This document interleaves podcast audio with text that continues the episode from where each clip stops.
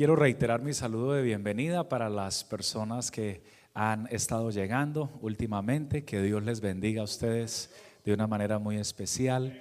Nos gozamos de que esté con nosotros y saludamos a todas las personas que se conectan con nosotros también a través de los medios digitales. Que Dios les bendiga.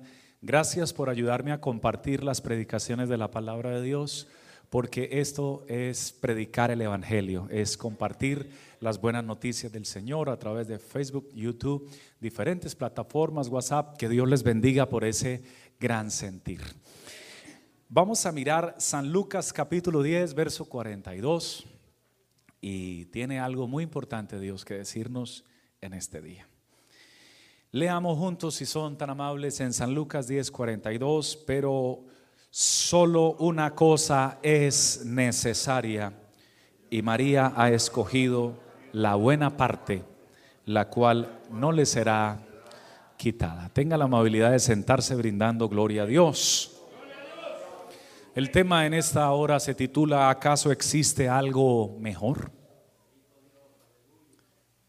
Y pensando en este tema, estuve investigando el concepto de los científicos y de las personas altamente calificadas y preparadas al respecto de lo que ellos opinan eh, en cuanto a cuáles son los factores más necesarios que requiere un ser humano para vivir y encontré varios, pero quiero traerle yo creo que cinco de ellos con la ayuda del Señor.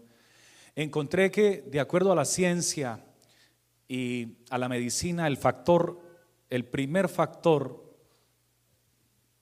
necesario para la vida es el oxígeno. Puesto que sin oxígeno, una persona que dure más de tres minutos sin oxígeno muere. Entonces, de acuerdo a los expertos, se cree que es la, el primer factor necesario para la vida. El segundo de ellos es considerado el agua, llamada el líquido, también llamada como el líquido más preciado del planeta. Pero para la vida de los seres humanos, el agua es el segundo factor más necesario para la vida. Porque una persona que no consume agua por cierto tiempo, también sus sistemas respiratorios, nervioso y cardíaco comienzan a colapsar. El 70% de nuestro cuerpo está conformado por agua, de acuerdo a los científicos. Y por eso es tan necesario el agua para el mismo. Posteriormente al agua encontré que el tercer factor es la comida, el alimento, la comida. Y sin lugar a dudas, no tiene el mismo lugar del agua, porque una persona con agua, sin alimento, pero con agua puede lograr vivir varias semanas, varias semanas. Pero atención, una persona... Eh, sin alimento puede lograr, una persona sin agua puede vivir un par de días o algunos días, pero una persona sin alimento o sin comida puede vivir un poco más desde que tenga algo de agua. La comida entonces es imprescindible, es el factor número tres en cuanto al orden de escala de, de necesidad que tienen los seres humanos estaba investigando que un cuerpo solamente puede durar entre 40 y 70 días sin comida. Es lo máximo que puede llegar a sobrevivir. Pero me encontré con una cuarta y esta es interesante. Bueno, hablando de 40 y 70 días, eh, conversaba esto con alguien y me decía, 40 días puede durar un cuerpo sin comer, hasta 70 días desde que tenga cómo hidratarse. Pero finalmente va a morir muy pronto. Pero alguien dijo, 40, yo no aguanto ni un solo día, pastor, a mí que me den comida.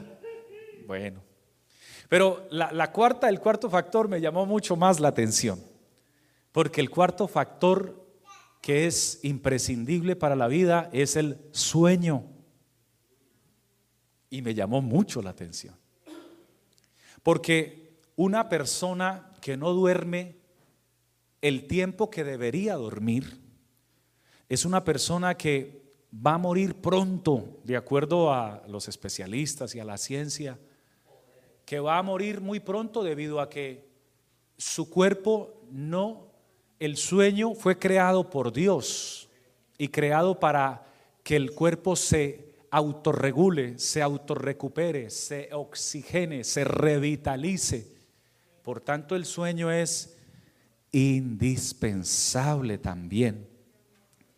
Una persona que no duerme bien en la noche, ¿cómo amanece al día siguiente? Amanece molesta, irritable, enojada, fastidiada, no quiere saber de nadie. Y si eso le pasa por un periodo prolongado de tiempo, pues solo la misericordia de Dios lo va a poder sostener. El sueño, factor número cuatro. Le voy a regalar el factor número cinco, refugio. Un refugio es el factor número 5 de acuerdo a los expertos. Y ese refugio representa que un ser humano no puede vivir con las inclemencias del clima. Necesita un lugar donde refugiarse, un lugar donde el rocío de la mañana no lo enferme, ni el sol le termine de afectar su piel, ni la lluvia termine de enfermar o, de dañar su, su cuerpo, su vida. Por tanto, ese refugio es también importantísimo dentro de las más dentro de los factores más necesarios para la vida. Y pudiera compartirles el sexto y es la seguridad. La seguridad es el sexto, es ese, esa, esa, esa bendición de sentirse que en el lugar donde estoy estoy bien, Claro, una persona que no está segura en cualquier momento puede perder su vida. Por eso hace parte de, las, de los factores prioritarios. Eso me dijeron los científicos. Pero le pregunté al Señor Jesús, Señor, regáleme toda su atención, por favor, aquí a lo que Dios le va a entregar en este momento. Le dije, Señor, de acuerdo a la ciencia, estos son los factores más necesarios para que una persona viva. Pero de acuerdo a ti, Señor, ¿cuáles son los factores más necesarios? De acuerdo al, al Creador, al que nos hizo en el vientre de nuestra madre. ¿Cuáles son? Y el Señor me enseñó que no son muchos factores, sino que es solo para Él, para Dios, solo se requiere un solo factor. Solo hay una cosa sumamente necesaria. Y cuando Él me dijo eso, Inmediatamente pude pensar que se referirá al oxígeno, porque una persona que no respire con un poco más de tres minutos ya va a morir. Se referirá a eso. Pero también necesitamos el agua, es indispensable. Y pensaba, ¿y la comida? ¿A qué se referirá el Señor? Y entonces Dios me respondió en un episodio que ocurre cuando Él entra a la casa de unas mujeres que le invitan a su casa, a su hogar, a su familia. Y una de ellas se llamaba Marta, otra se llamaba María y también estaba allí Lázaro, que era su hermano. Marta entonces hace seguir al Señor y se comienza a ocupar, diga conmigo, a ocupar, en las cosas de la cocina y de la casa y estaba allí ocupada y afanada y turbada y parece que llega un momento donde, donde colapsa su, su tranquilidad y donde se estresa y, se dirige al Señor Jesús. Y, le, dije, le dice, Señor, lo reconoce como lo que es. Él es el Señor. Y le dice, Señor, ¿no tienes cuidado que mi hermana no me ayuda? Desde que entraste yo he estado tratando de preparar la comida, de, que todo salga bien, de que no se me vaya a quemar el arroz, de que, esté listo la pechuga de pollo, de que todo lo que estamos, no sé qué estaba preparando ella ya, estoy utilizando algunos ejemplos, pero, pero que no se me dañe la comida, que todo salga rico, el postre. y mi hermana, desde que tú llegaste, se sentó a tus pies y no ha cesado de estar ahí escuchándote. Dile a mi hermana, y, esta mujer vino a darle órdenes al Señor. O sea, primero le reclama, no, no, tienes cuidado de mí, o sea, no te interesas por mí, no te preocupas por mí. Y segundo, le da una orden al Señor y le dile a mi hermana que me ayude. Es que es injusto.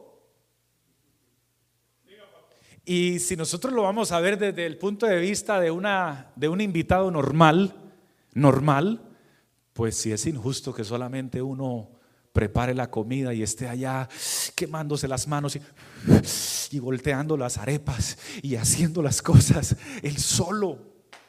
Y el otro allá sentado, tranquilo de la vida. Pero es que el que vino a visitarnos no era un invitado cualquiera. Era, es y será el único Salvador del mundo llamado Jesucristo el Señor. Él es digno de la máxima atención que usted y yo podamos darle. Y como el Señor no es un Dios de estar eh, golpeando, ni maltratando, ni chocando, solamente cuando Él ve que hay que poner las cosas en su lugar, las pone en su lugar. Pero ahí vio eh, la situación y entonces le dice, ay, Marta, Marta, afanada. Atención, porque hay mucha gente afanada en este tiempo. Hay algunos que están aquí en la iglesia escuchando el servicio y ya están afanados. ¿A qué horas terminará para irnos a almorzar? Hay otros afanados. Dios mío, que mañana pueda terminar la tarea que tengo porque el contratista está esperando que yo termine ese trabajo. Hay otros afanados. Eh, el que tiene examen, mañana tengo examen de la escuela, que me vaya bien. Y cada, cada quien vive con sus afanes, corriendo. Sí, de pronto alguien se acordó en este momento, ay, no apagué la, no apagué la olla y se quedó eh, hecho el arroz en la casa. Hay poder en Jesús. Dejé la llave abierta del lavamanos y la gente vive afanada. Si puse, si puse, eh, si cerré la puerta del carro, la dejaría abierta. ¿Y qué tal que llegue alguien? La gente vive afanada. Y si hay algo que Jesús quiere es que tú vivas sin afanes. Porque el afán no trae bendición. El afán trae preocupación, trae estrés, trae agobio. El afán nos aleja de Dios, no nos acerca a Dios. ¿Lo sabía usted? Si no lo sabía, apréndalo y recíbalo. El afán no te acerca a Dios, te aleja.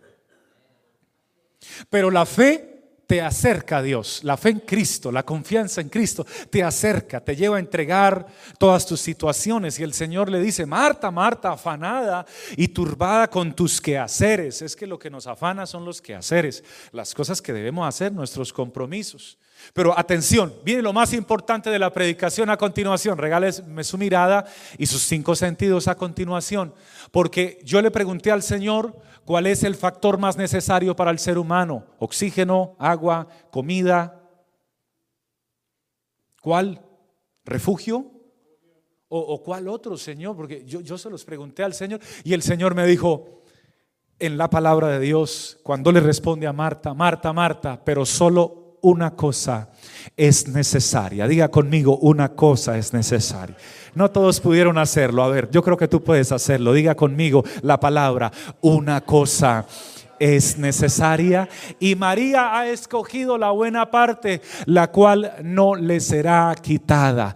La única cosa que es necesaria, oído, más que más que el refugio, queridos hermanos, si están de acuerdo, reciban la palabra, más que el refugio, más que el sueño para los que le dan más importancia al sueño que al resto de las cosas, más que al refugio para los que le dan más importancia a la casa que al resto de las cosas, más que a la comida para los que le dan más importancia importancia a la comida que al resto de las cosas.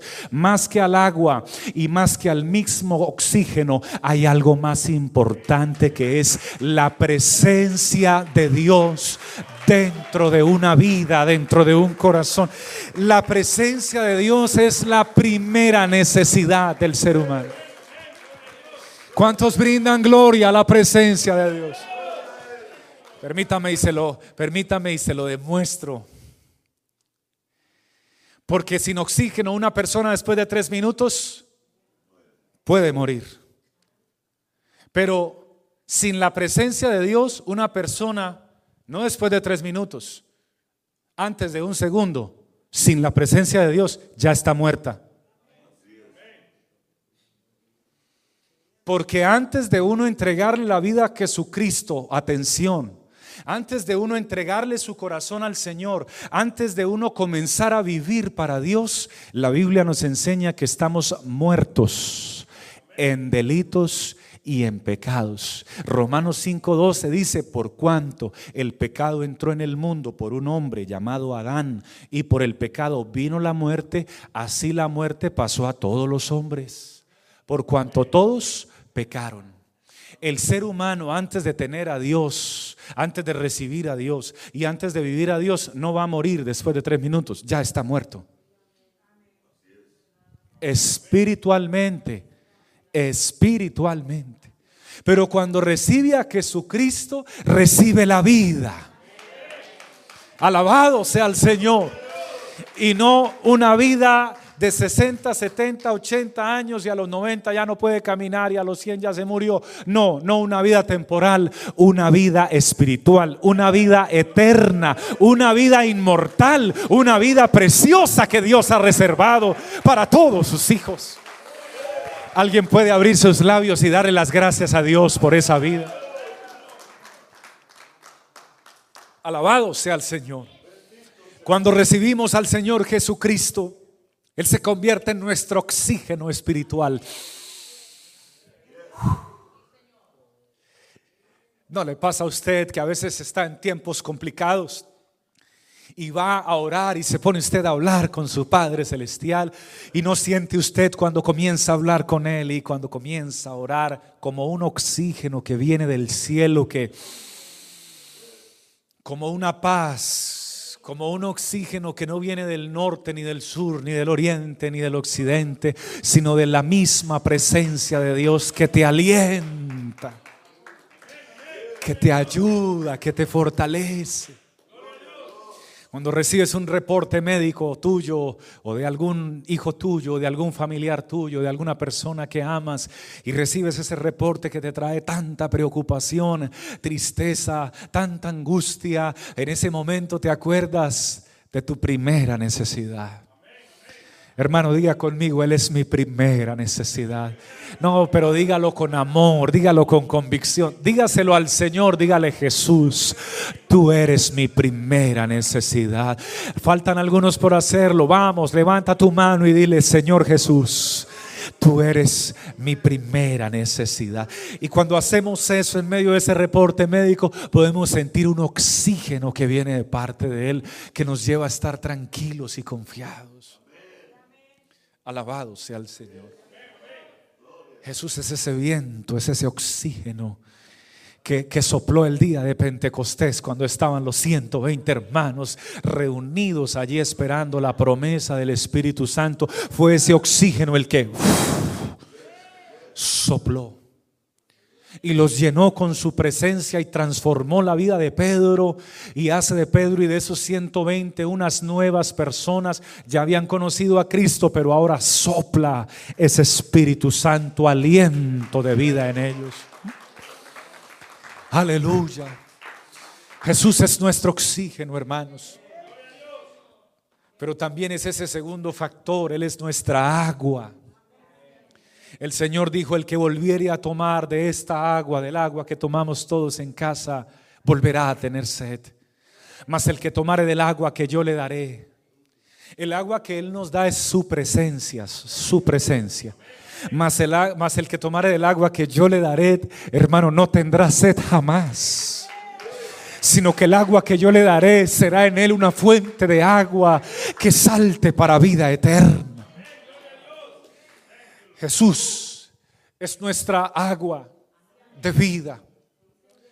Cuando sientas que, que tu paladar se reseca y que estás caminando por un desierto de enfermedad o de problema o de angustia o de cualquier escenario laboral, financiero, sentimental, sientas que estás caminando por un desierto y que ya no quieres más, recuerda que Él fue el que proveyó una fuente de agua a los ojos de Agar. Agar no había visto esa fuente de agua, tal vez no estaba o tal vez de la deshidratación no la había visto. Si no la había visto, Dios le abrió sus ojos para que la viera. Y si no estaba, Dios creó esa fuente de agua. Porque Agar no fue responsable, atención, Agar no fue responsable de que su patrona y de que su patrón hayan accedido a ella y la hayan embarazado. Ella era una esclava y tenía solo que obedecer órdenes. Y ahora la desechan y la refugian, la, la desechan para que se vaya al desierto con su pequeño, con su pequeño hijo. Pero Dios que cuida de los que son despreciados. Dios cuida de los que son desechados. Dios cuida de los que andan en el y les provee una fuente de agua y toma de esa agua. Jesucristo es el agua de vida para todos los sedientos. Alguien que alabe la presencia de Dios en esta hora.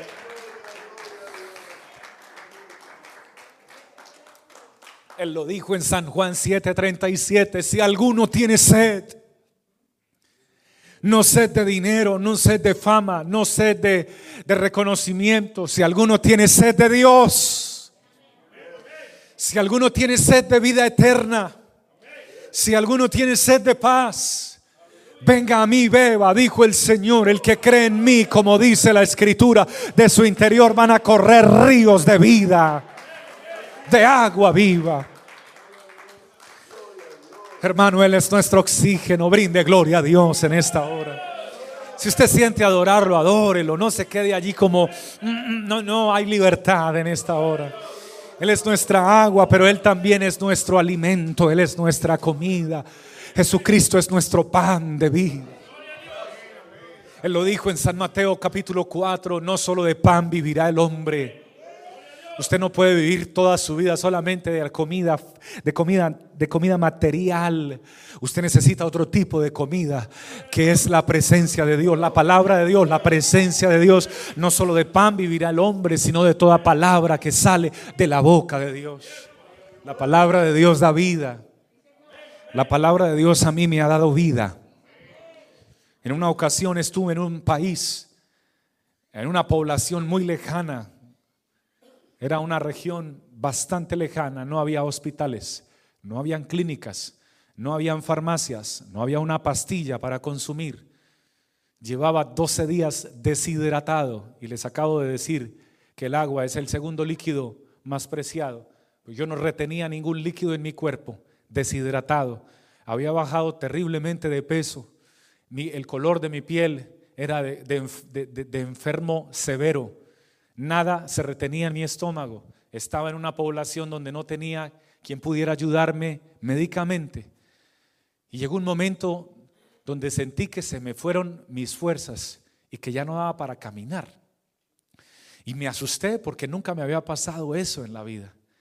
Así que mm, con más fuerza intenté caminar y vi que ya no pude, que me iba a ir. Cuando vi que me iba a ir, entonces lo que traté fue de sentarme. Había un árbol ahí al lado, entonces me moví como pude y me recosté a ese árbol para que el sol no me deshidratara más de lo que estaba. Pero en ese momento recordé que Jesús, nuestro Dios, también es ese pan de vida, es esa agua de vida, pero también es ese pan de vida. Y recordé sus promesas y recordé que Él dice que si ya nos entregamos a Él y si ya estamos viviendo para Él, podemos orar y si creemos, Él tiene poder para sanar nuestras enfermedades. Y en el nombre de Jesucristo impuse mis manos y le dije, Señor, mi estómago está tan mal que lleva 12 días sin retener nada. Algo muy terrible me está pasando. No sé qué bacteria, qué situación tengo. Ni siquiera puedo dar ya un paso más. Pero si tú puedes hacer algo por mí y si tú me puedes sanar ahora, yo lo creo. En el nombre de Jesucristo y comencé a orar. Impuse mis manos creyendo en las promesas que nuestro Padre nos ha dejado, porque no solo de pan vivirá el hombre, sino de toda palabra que sale de la boca de Dios. Él prometió sanar a sus hijos. Algunos no lo han creído, pero otros sí lo hemos creído y estamos dando el testimonio después de varios años que nos ha sanado de muchas enfermedades. Un testigo de que el Señor le ha sanado, que lo alabe, que lo aplauda, que le diga grande, que le diga santo, que le diga digno, que le diga glorioso. Sentí la presencia, la prioridad. Sentí la prioridad de mi vida. Jesús lo sentí ahí. Sentí que me abrazó. Y después de limpiar mis lágrimas, pude escuchar que me dijo, yo estoy contigo. Yo soy tu Dios. Esfuérzate y sé valiente y levántate porque el largo camino te resta, como se lo dijo al profeta. Hermanos, y me levanté como nuevo. El dolor que yo sentía pasó, la debilidad que yo sentía pasó. Caminé hasta donde debía caminar, me senté y comí y estuve totalmente sano por el poder de nuestro Dios. A Jesucristo sea la gloria.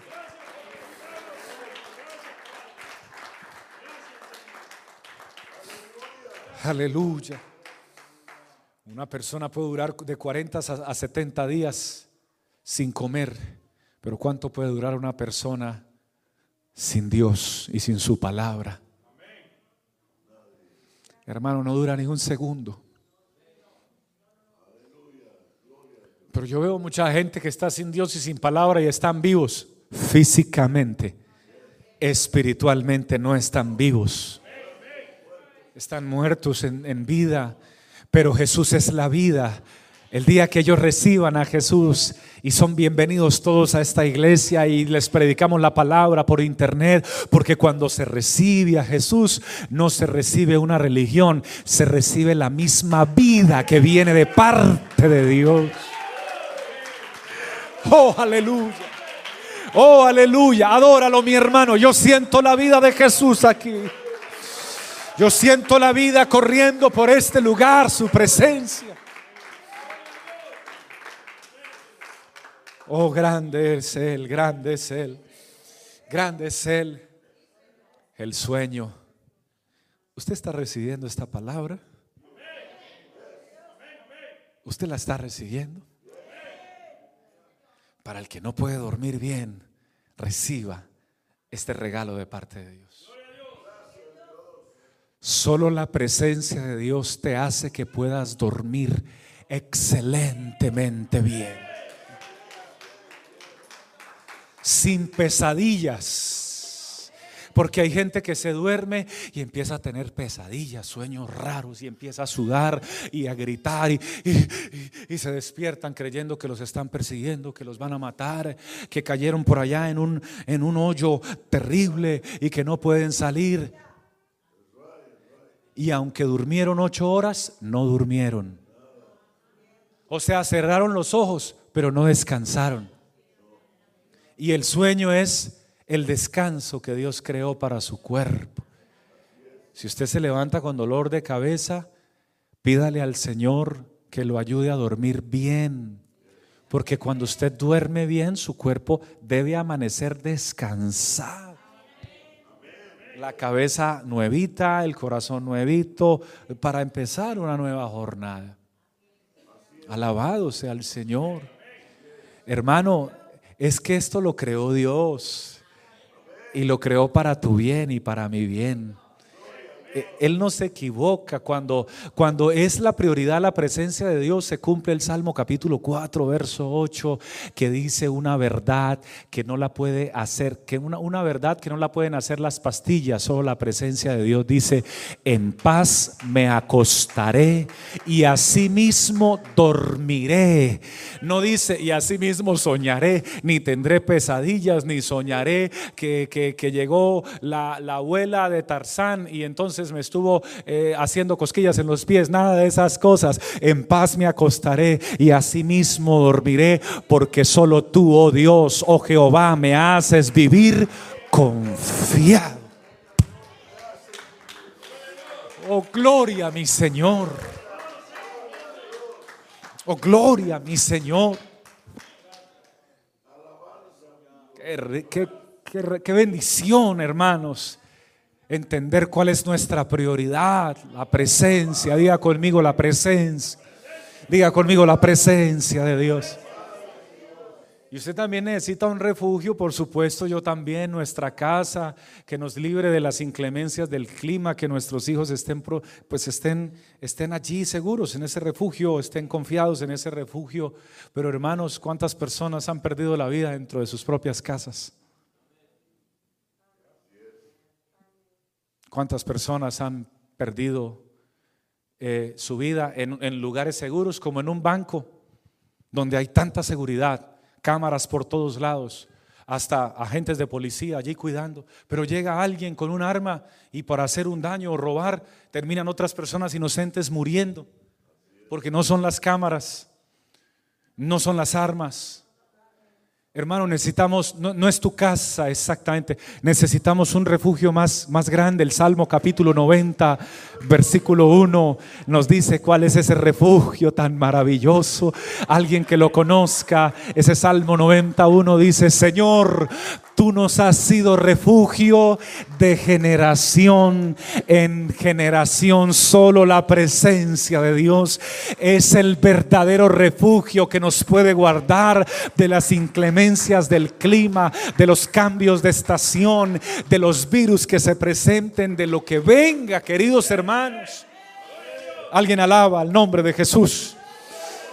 Y termino con esta última diciéndoles que la seguridad es el sexto factor, de acuerdo a los expertos, que se necesita para la vida, hermanos.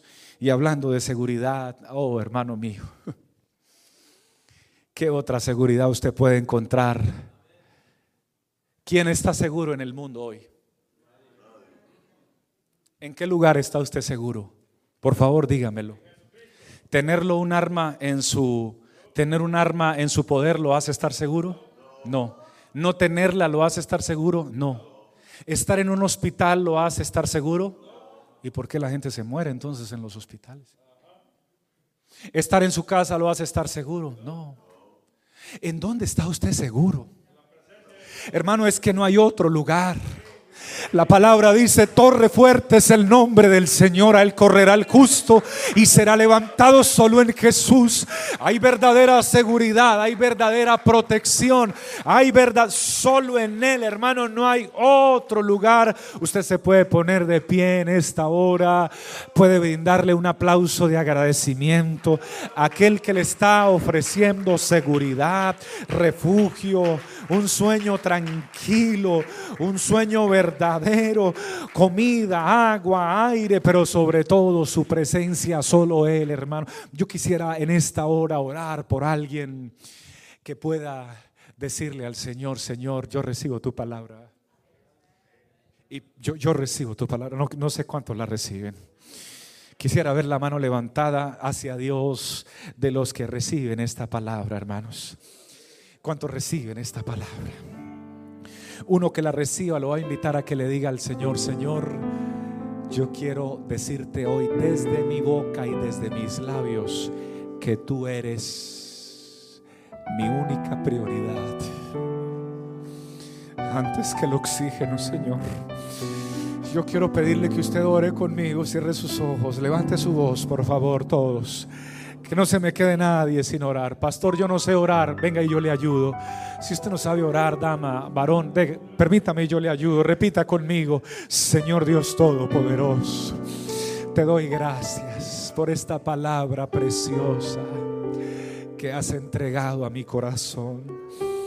Hoy entiendo que tú eres más indispensable que el oxígeno, Señor.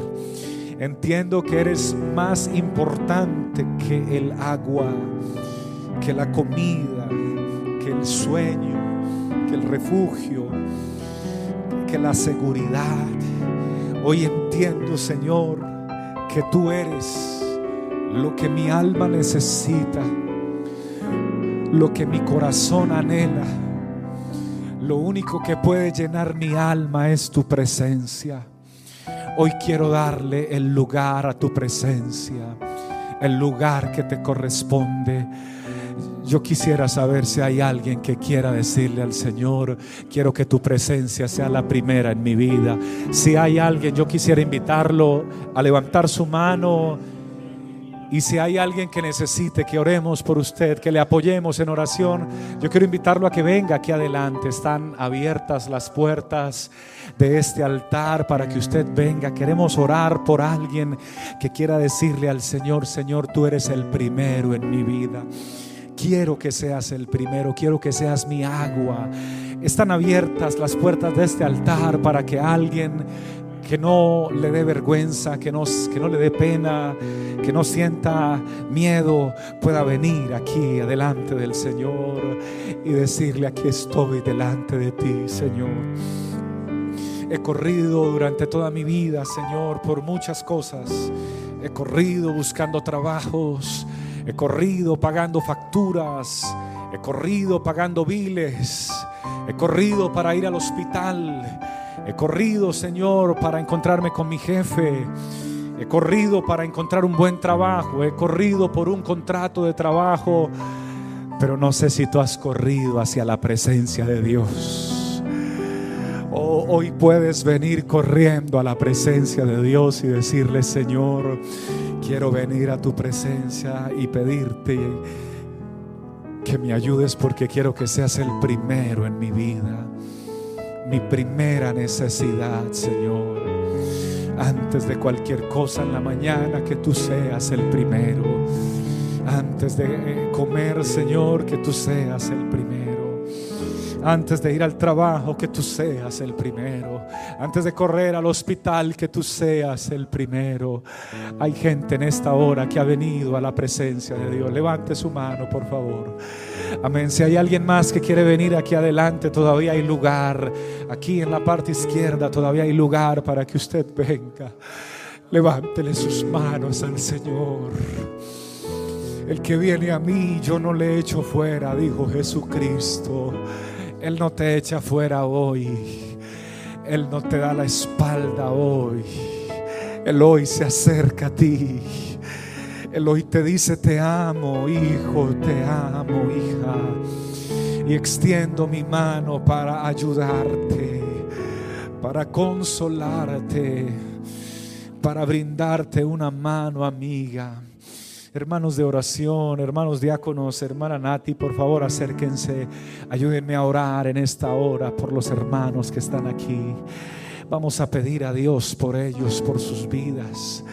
Dios está obrando, Dios está obrando es su presencia. Algunos la estamos sintiendo, algunos la estamos sintiendo. Yo le invito a que comience a adorar a Dios, hermano, porque algo muy lindo está pasando aquí en este lugar. Algo muy poderoso está sucediendo en este lugar. Presento a las personas que están en otro país, Señor, en este momento y que están, que están poniéndote como la primera necesidad de sus vidas. Te los presento en este momento. Te ruego, Señor, que extiendas tu mano, Señor, y que hagas un milagro en esa dama que hoy sus ojos están llenos de lágrimas. Que hagas un milagro en ese hombre que solamente está esperando la muerte y en esa jovencita que ha querido morirse. Señor, llénala de amor y de gracia, porque tú no tienes muerte para ellos, tienes vida eterna para ellos. En el nombre de Jesucristo el Señor.